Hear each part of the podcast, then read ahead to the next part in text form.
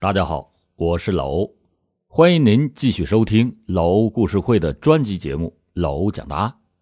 老欧讲大案的节目没火，反而是前两天发了一段广告，竟然引起了热议。评论留言的、发私信的、说什么的都有。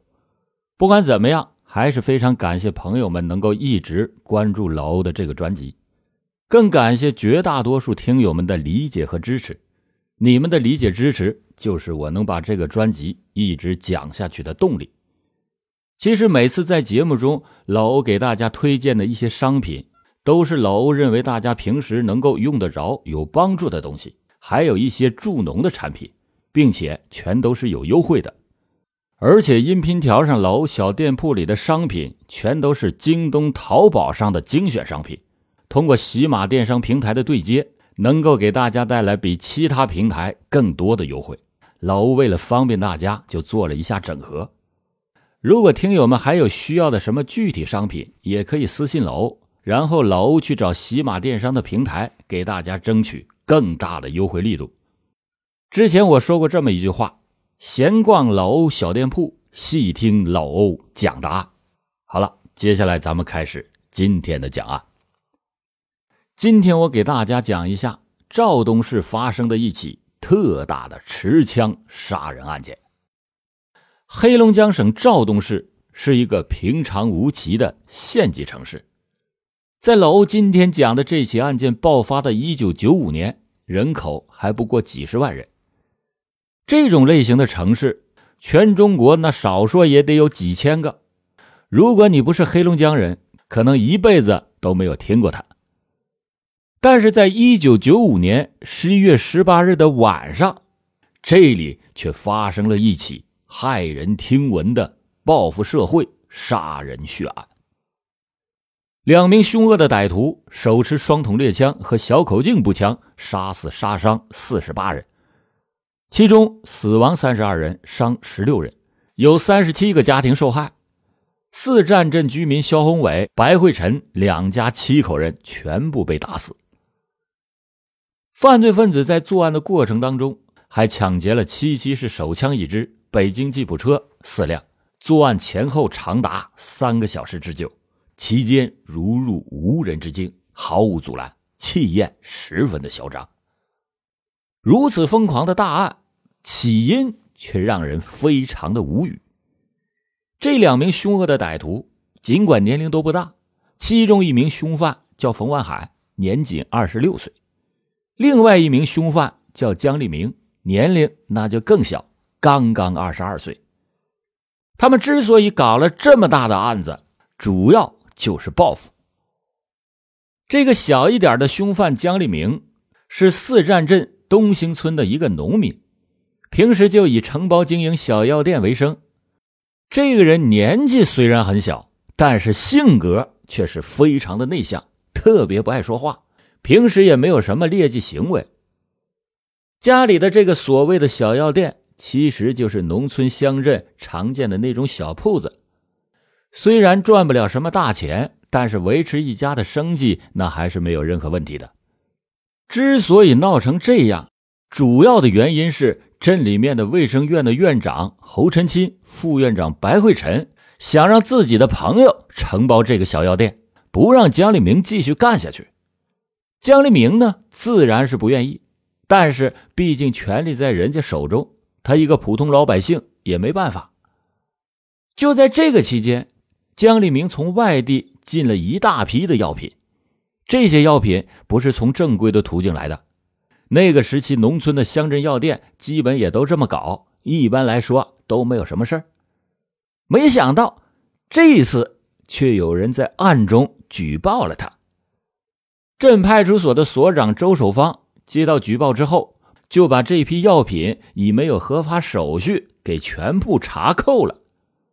这样一来，江立明几乎是等于把全部的家当给砸了进去，也就相当于破产了。他就怀疑这肯定是卫生院的院长侯晨钦、副院长白慧晨两个人联合了派出所的所长周守芳，故意的在整他，因此。就对他们产生了极端的仇恨。眼见断了生计，江立明就发誓一定要报复。他曾经多次的对妻子表示，自己将来一定要杀人报复。咱们再说下另一名凶犯冯万海，他则完全不同。这个小子年纪稍微大一点，是当地的一个无业青年，但并不是那种什么流氓恶棍。一九九五年一月份的一天，冯万海和朋友曹学军、杨晓民在镇上帝王酒店喝酒。几个人当时酒可能也是喝多了点只是因为一点小事就和邻桌的同样喝醉酒的青年李玉芳厮打起来。由于冯万海他们这边一共有三个人，李玉芳在打斗中自然就吃了亏，被打伤了，而且伤势还比较严重，属于重伤。李玉芳的家属随即也就报了案。四站镇的派出所所长周守芳就带人出警，很快的找到了冯万海他们这边的三个人。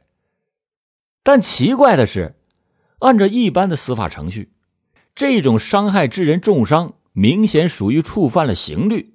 正常的流程显然应该是先把这三个人刑事拘留，然后再交由法院进行刑事加民事的起诉。怪就怪在。周守芳找到了他们，却没有抓这三个人，只是让他们交钱，让他们三个人一共拿出九千元钱给对方看病。但是几天之后，周守芳又告诉他们三个人，钱都已经被花完了，必须每个人再给七千元。他们三个人的当中，曹学军、杨晓民的家境比较好，随后各自就去派出所把这七千元钱都给交齐了。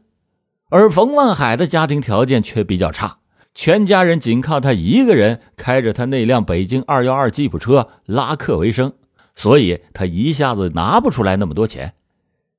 所长周守芳再次找到冯万海要钱，冯万海当时正在拉客，开的车被拦下以后，只得是同意回家取钱。冯万海就开着那辆吉普车在前面，警察开着警车跟在后面，谁知道？刚一到冯家的门口，冯万海他自己心里知道，家里现在肯定是拿不出钱来。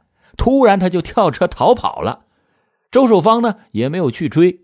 进屋一看，冯家确实是家境一般，拿不出来那么多钱，于是就把冯万海的吉普车给扣押了，开回到了派出所。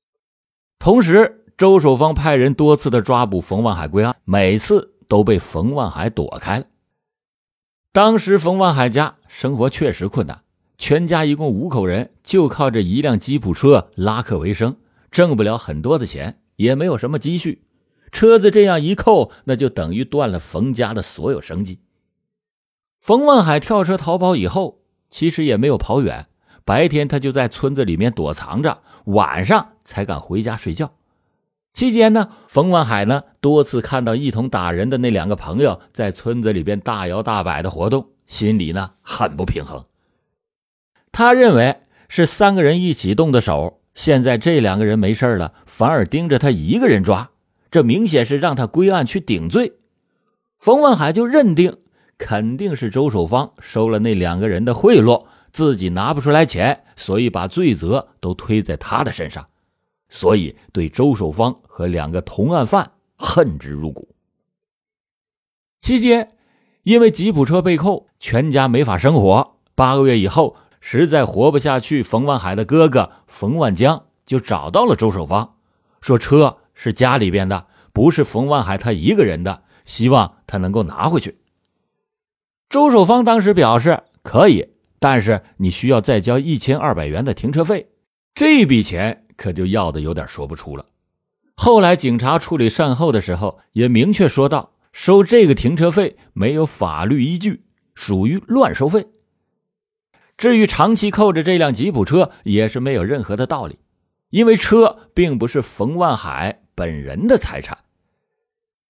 当时冯家已经没有钱，好不容易东拼西凑的借了一千元，交给了周守芳，希望能够拿回车子。没想到周守芳收下了这一千元以后，却说还少二百元，车子还是不能给你。这个时候，冯家几乎是连饭锅都揭不开了。此时，冯望海对周守芳的仇恨已经快到了极点。对此，他对他的家人说：“我要是行的时候比谁都强，不行的话我就得杀人。”谁也不会想到，这两个血红眼睛要报复的人，就这么巧。冯万海在村子里躲避的时候，无意中就遇到了江立明。江立明和冯万海本来也不太熟悉，不过就是那种普通的朋友，偶尔走动走动，根本就没有过命的深交。自从一九九五年七月两个人遇到以后，多次的就在一起喝酒谈心。因为这两个人都是极端的人。都觉得是仇人太多，才逼得他们活不下去。几次商谈以后，他们都决心整个大点的事儿，死也要拉几个垫背的。他们想用极端的手段给予报复，把事情搞大。自一九九五年九月开始，两个人就整天的在一起，形影不离。这个时候的江立明连家中的药店也都不管了。其实呢，两个人是正在筹划着惊人的杀人计划。并且准备着杀人的工具。当时社会上枪支管控还没有开始严起来，猎枪经过登记还是可以在民间出现的，尤其是农村经常有野兽出现，村民呢也有喜欢打鸭子、打野鸡啥的，所以很多人都有猎枪。江立明的家里也有一支双筒猎枪，是一九九三年买的。江立明认为，只有一支枪那肯定不够。他又设法搞到了一支射击训练用的小口径步枪和二百多发子弹。这种枪可以一下装上十一发子弹，连续的射击，但是子弹的口径比较小，威力也不是很大。这有了枪以后，自然还需要更多的弹药。十一月十一日，两个人到了赵东市一家渔具猎具商店。什么证件也都没拿出来，就轻松的买到了三百发十六号猎枪子弹。这种猎枪子弹威力是非常的大，近距离一枪就可以打倒牛马那样的大牲口，人那就更不用说了。后来警察发现，这个商店根本就没有出售子弹的资质。两个人买了子弹之后，就开始钻入附近的深山练习枪法，这样练习了一周多。他们认为已经是练得不错了，随后就开始了报复杀人的行为。这两个人的杀人方法和其他的杀人犯有所不同。一般杀人犯大多都是偷偷的杀人，或者是杀了就跑，但是冯江二人却不同，他们决定彻底的做大，不准备逃跑。用他们的话来说，能杀多少算多少，杀到杀不动为止。当天晚上六点整，两个人就带枪出门，开始实施行凶计划。他们首先来到了江立明的情人侯春华的家。江立明认为这个女人玩弄了他的感情，骗了他不少钱以后，就再也不理他了。于是他就决定第一个杀他。两个人持枪破门而入的时候，发现侯春华并不在家，她的丈夫李永斌。弟弟李永军和其他四个朋友正在打牌，屋里的这六个人看见冯江两个人拿着猎枪冲进来，顿时全都吓呆了。江立明呢，二话不说，首先就开枪把李永斌和他的弟弟李永军打倒在地。剩下的那四个人早已经是吓得也都趴在了地上。冯望海就问江立明：“这几个人怎么办？”江立明说：“都杀。”不杀他们，他们出门就会报警，警察马上就会来。咱们还有十多个人要杀呢。冯万海一点头，拿着小口径步枪对准剩下的四个人，连开了十一枪，活活的就把他们全部打死了。这一下见了血了，两个歹徒更是兴奋，开始肆无忌惮起来。随后，他们大摇大摆的举着枪出了门。也就走了十多米，来到了另一个仇人肖宏伟的家。肖家一家四口人正在围着桌子吃晚饭，冷不丁的猎枪就响了，威力巨大的散弹把四个人全部轰倒在地。冯万海又残忍的上去用小口径步枪挨个步枪，瞬间肖家灭门。杀了肖宏伟的全家以后。他们又冲到不远处的江立明仇人四站镇卫生院副院长白慧晨的家，白慧晨开始听到枪声就知道不好，随后就看见两个人杀气腾腾而来，吓得跪在地上，连忙的磕头求饶。江立明则阴沉着脸，不由分说的一枪就把白慧晨打倒，白慧晨的脑袋被猎枪的子弹轰掉了大半个。冯万海则追上去，把白慧晨的老婆孩子全部打死，白家也被血洗灭门。以上老讲的都是在杀姜立明的仇人，接下来现在该杀冯万海的了。两个人拿着枪，开着姜立明的吉普车，冲到之前同冯万海一起打架的曹学军家。曹学军当时外出喝酒不在家，两个人就用枪抵住了曹学军的老婆白雪的脑袋，问曹学军去哪儿了。白雪是一个农村妇女，哪见过这种场面，惊恐之下。立即的就告诉了他们曹学军的去向。可是冯万海并没有放过这个女人，他一枪就把白雪的脑袋给打穿了，白雪当场死亡。随后，这两个人带着长枪，明目张胆的在大街上走去聚义火锅城找曹学军。两个人操着枪从火锅城的正门冲入，没想到的是，竟然意外的遇到了。派出所的所长周守芳，本来这两个人认为周守芳肯定是在派出所里面，那里的人多不好对付，所以原计划是放到最后去杀的。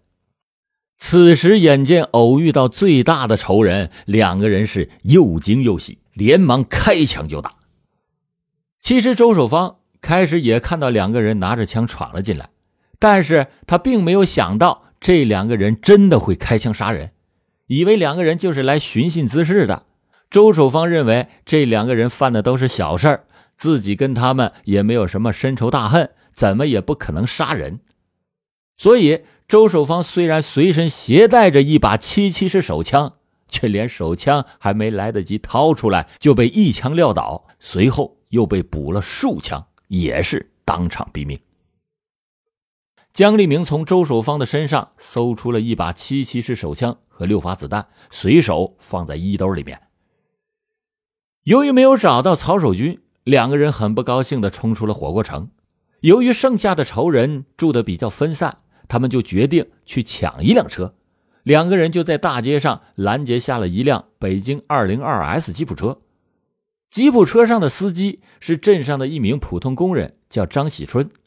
他也没见过这阵势啊！当时吓得是浑身像筛糠一样，从车上踉踉跄跄的走下来，说：“大哥，你们要车就拿去，咱们远无冤。”可是话音未落，姜立明抬手就是一枪，好在没有伤到要害。张喜春疼得在地上直打滚儿。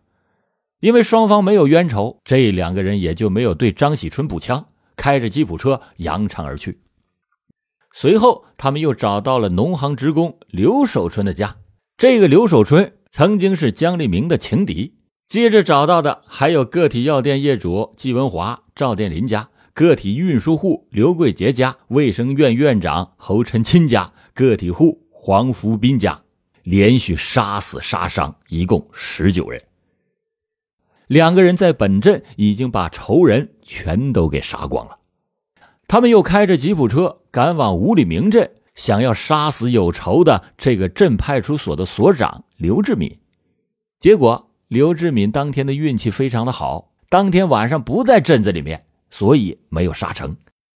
此时这两个人已经是杀红了眼，已经到了丧心病狂的地步。他们在路上开车，发现一个农民在马路中间挑着担子，先挡住了他们的车道，就凶残的把这个农民活活的给撞死。随后，由于汽油用尽，他们又分别在五里明镇新兴村抢劫了两辆吉普车，把车上的四个人打死一人，打伤三人。到了晚上八点半，由于怕警察追击追查车型，两个人就把车子给扔掉，再次的抢劫了一辆吉普车，杀死一人，打伤三人，然后向赵源方向疾驰，准备继续杀人。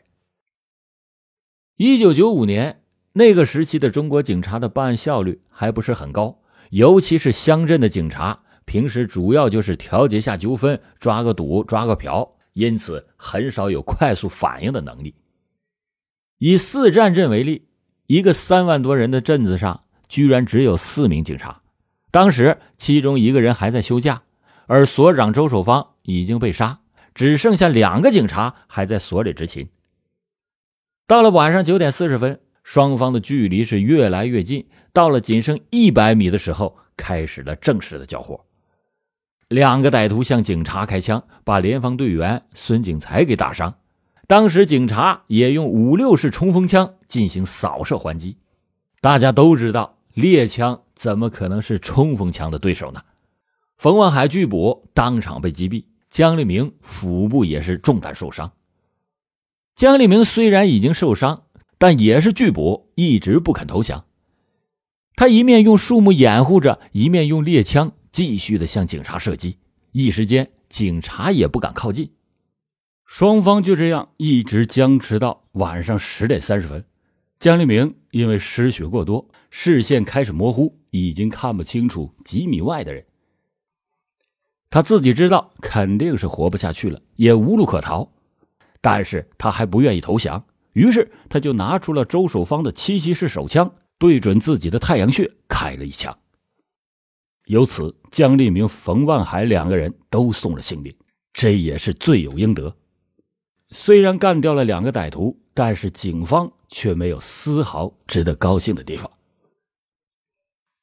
九五年的这起肇东特大杀人案，是改革开放以后黑龙江省最大的持枪杀人案件。好了，感谢您今天收听老欧讲大案，老欧讲大案，案案都震撼。